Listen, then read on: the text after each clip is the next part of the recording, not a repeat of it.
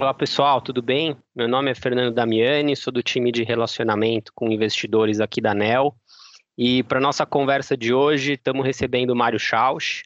O Mário é um dos sócios fundadores da NEL e o gestor responsável pela nossa estratégia multimercado.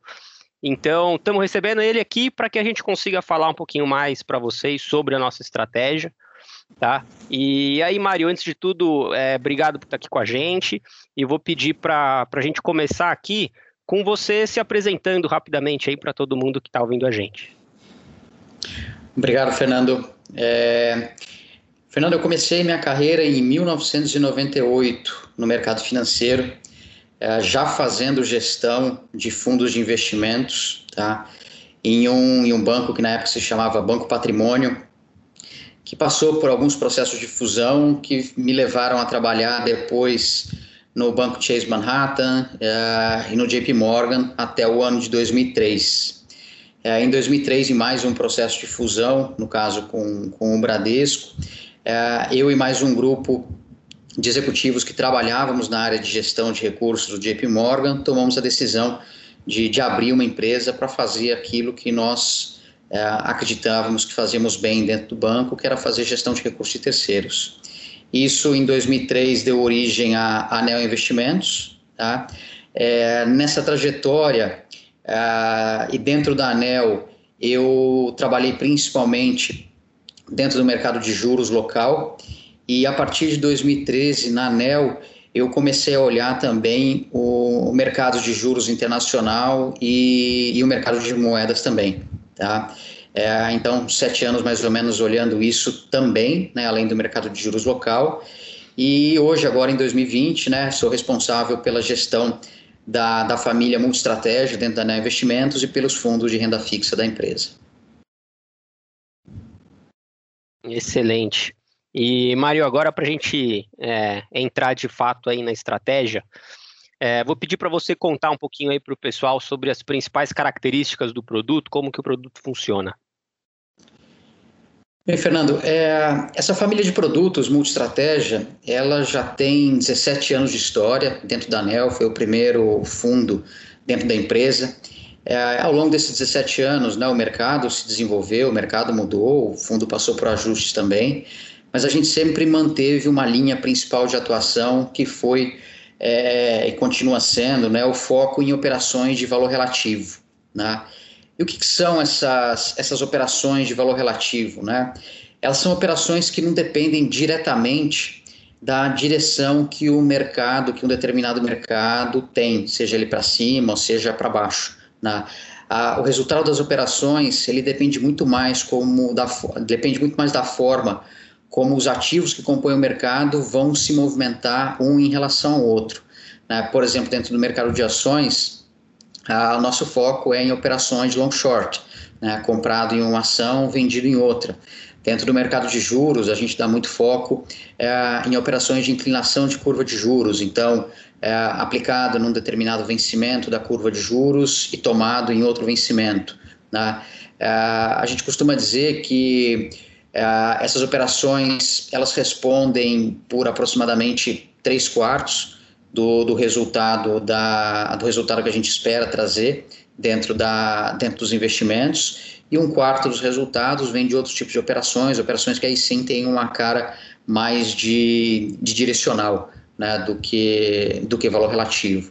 Então essa é a principal característica que a gente é, mantém dentro do fundo em todas as estratégias que a gente é, desenvolve dentro do produto. Tá?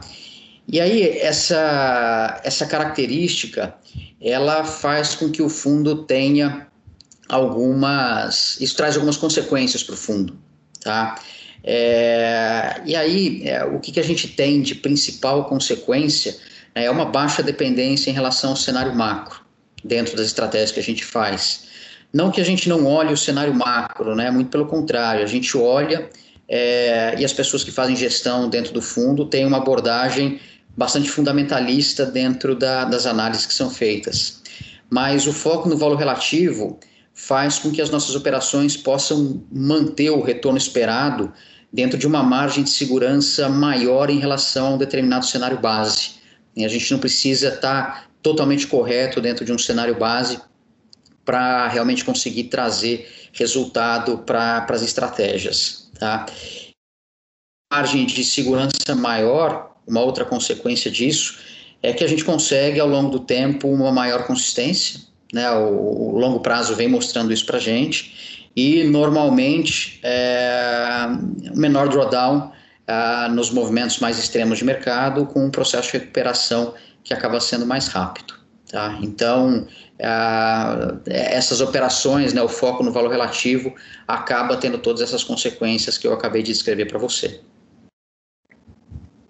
Ah, legal. É, até porque é um aspecto super importante, né? Todas essas consequências que, que o modelo de, de, de valor relativo acaba trazendo para o fundo, né? Que você comentou. Então, acho que tem uma importância muito grande na parte de, de alocação, né? De montagem de, de carteira pelo benefício da diversificação. Né? A gente aprendeu pelo, pela dor, né? Que, que diversificação passa muito mais por você diversificar estilos e fontes de retornos do que diversificar nomes, né? Então acho que aí está um aspecto qualitativo muito importante do fundo, né? É, perfeita a tua colocação, Fernando. Diversificar não tem a ver com diversificar números de investimentos, mas sim diversificar estilos. Né? E claramente o, a família Multistratégia traz um estilo é, bastante particular, um estilo que, no nosso ponto de vista, faz todo sentido dentro de uma carteira de fundos multimercado. É, é isso aí. É, e Mário, para finalizar, é, queria passar por um outro aspecto aqui do fundo. Né? O, o, próprio nome já diz, né? O fundo é um fundo multi-estratégia. Então, queria que você contasse para o pessoal aí quais são as estratégias que compõem o fundo, tá? Quais são os tipos de mercados que a gente atua e os tipos de operações que a gente faz. Bem, Fernando, é, Dentro da área de gestão, a gente está sempre buscando novas fontes de retorno, né? então tenho que deixar bem claro que isso que eu vou descrever hoje são as, as estratégias que existem atualmente no fundo, outras já existiram e não estão mais aqui com a gente, é, e certamente outras virão. Né? É, tem três estratégias é, operando dentro do fundo. Ah, descrevendo essas estratégias, né, fazendo ordem decrescente em relação à expectativa de retorno dentro do fundo que elas guardam hoje. Em primeiro lugar, vem a estratégia de curva de juros local, aonde a gente opera basicamente inclinação de curva de juros aqui no Brasil, usando para isso os DIs futuros da B3, tá? É, DIs com liquidez, vencimentos com liquidez, é uma característica que também está presente em todas as, as operações que nós fazemos, né, em todas as estratégias. Essa primeira operação tem esse foco, inclinação de curva de juros aqui no Brasil. Como eu falei, na, a, a predominância das, do resultado vem desse tipo de operação, é, com aproximadamente 3 quartos do que a gente espera de, de retorno, e o restante vem operações, é, aí sejam compradas ou vendidas em taxa de juros, operação de inflação implícita, de juro real, esses outros instrumentos que o mercado brasileiro oferece para a gente. Tá? Ah, a segunda estratégia é uma estratégia de ações, em que, é, de novo, né, a predominância vem de operações de long short, sejam essas operações dentro de um mesmo setor, sejam em setores diferentes tá, da, da Bolsa Brasileira. Hoje o nosso foco é dentro da Bolsa Brasileira. Tá?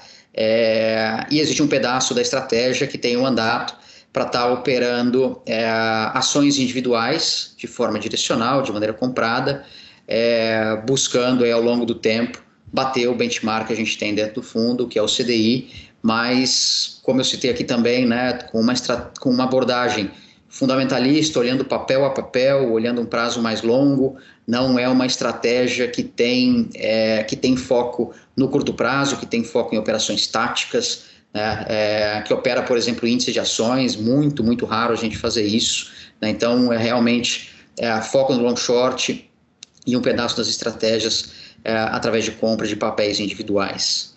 E a terceira estratégia atualmente, é a menor estratégia dentro do fundo, é uma estratégia que tem mandato para operar é, moedas e juros internacionais em um grupo de países que a, a equipe responsável pela gestão é, pré-seleciona.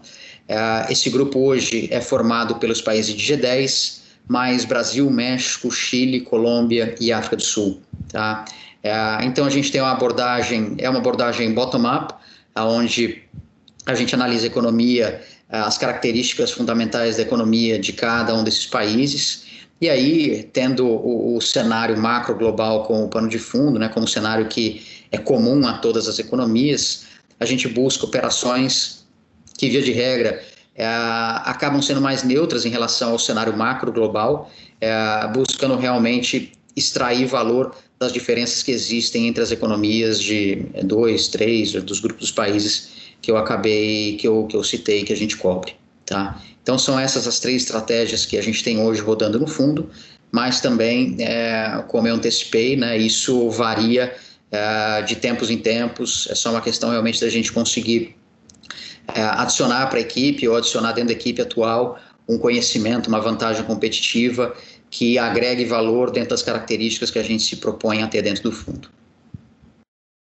Ótimo, Mário. É, então, acho que o papo foi bem esclarecedor. Tomara que, que todo mundo ouvindo a gente aí possa ter aproveitado o tempo para conhecer um pouquinho mais sobre a estratégia. Obrigado pela presença, pelo bate-papo, Mário.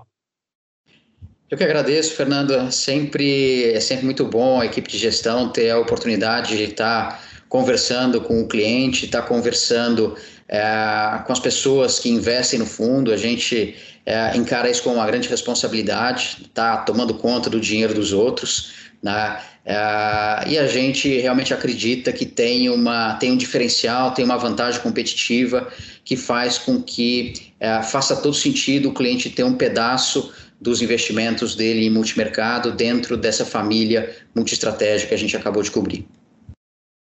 Assina embaixo. É isso aí, gente. A gente vai ficando por aqui então.